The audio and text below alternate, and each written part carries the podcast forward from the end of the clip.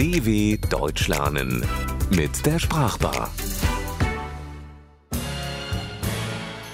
Goldene Worte.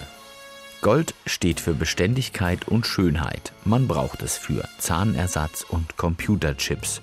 Um es zu besitzen, wurden ganze Völker ausgerottet, denn sein Anblick verzaubert den Betrachter wie nichts auf der Welt. Goldfinger. Die Archäologen datieren den ersten Goldschmuck auf die Zeit vor 4500 Jahren vor Christus. Später ließen sich die ägyptischen Pharaonen Gold in ihre Grabkammern legen.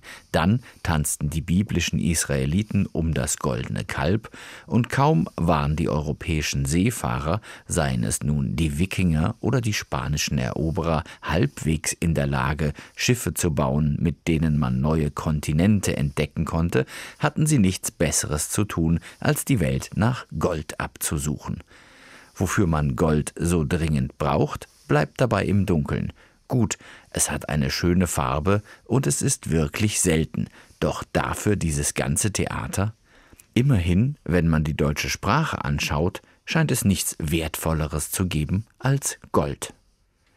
Ist es nicht goldig, ruft die Mutter aus, wenn sie ihr Baby in der Wiege anschaut. Ja, meint der Vater, das ist wirklich unser Goldkind. Wenn es dann größer ist, das sagen wir mal kleine Mädchen, und in der Schule auch noch Goldkind genannt wird, dann ist da schon Neid im Spiel. Denn Klassenbeste zu sein, ist nicht immer angenehm. Doch die Entscheidung, die Tochter auf diese Privatschule zu schicken, hat sich als goldrichtig erwiesen. Denn hier sagt niemand zu ihr, ihr habt wohl zu Hause goldene Wasserhähne auch wenn sie mit einem goldenen Löffel zur Welt gekommen war, also in eine wohlhabende Familie hineingeboren wurde, und die Eltern wollten, dass ihr Goldstück ordentlich Karriere macht, erinnert sich die Tochter an den Spruch Handwerk hat goldenen Boden und wird Goldschmiedin. Allerdings hat sie noch andere Qualitäten. Sie hatte schon immer dieses Gold in der Stimme, konnte so schön singen wie ein Goldkehlchen, und damit gewinnt sie in einem Gesangswettbewerb die Goldmedaille und bekommt später, weil alle ihre Musik hören wollen, noch eine goldene Schallplatte. Auch die Firma, bei der sie arbeitet, erweist sich als wahre Goldgrube, und die Goldringe, die sie herstellt, sind wirklich wunderschön und werden zum Goldstandard. Man könnte glauben, was sie anfasst, wird zu Gold.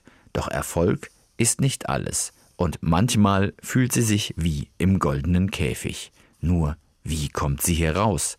Wer baut ihr die goldene Brücke? Da passt es ganz gut, dass die Firma auf einmal nicht mehr so gut läuft und ihr Chef zu ihr sagt, auch wenn sie unser Goldesel sind und man die Gans, die goldene Eier legt, ja nicht schlachten soll, glaube ich, dass wir sie leider mit einem goldenen Handschlag verabschieden müssen. Eigentlich hatte sie darauf ja gewartet, und sie hat genug gearbeitet, ihr Leben reichlich vergoldet. Es war wirklich gut gelaufen, sie hat genug beiseite gelegt, sie hat Goldbarren im Tresor und reichlich in Betongold investiert, so dass dem goldenen Herbst ihres Lebens nichts mehr im Wege steht. Auch ihr Mann Ihr Goldschatz hat sich als richtige Wahl erwiesen, und wenn das so weitergeht, werden sie es bis zur goldenen Hochzeit schaffen. Das bisschen Hüftgold, was sich in den letzten Jahren angesammelt hat, das wird sie auch noch wegtrainieren. Und außerdem, man soll ja auch wirklich nicht alles auf die Goldwaage legen. Wenn man sie fragt, wie sie das alles geschafft hat, ob es eine goldene Regel gibt, die sie befolgt, sagt sie nur tiefsinnig. Es ist nicht alles Gold, was glänzt. Und vielleicht noch, Morgenstund hat Gold im Mund. Und dann schweigt sie, denn eins ist sicher. Reden ist Silber, Schweigen ist Gold.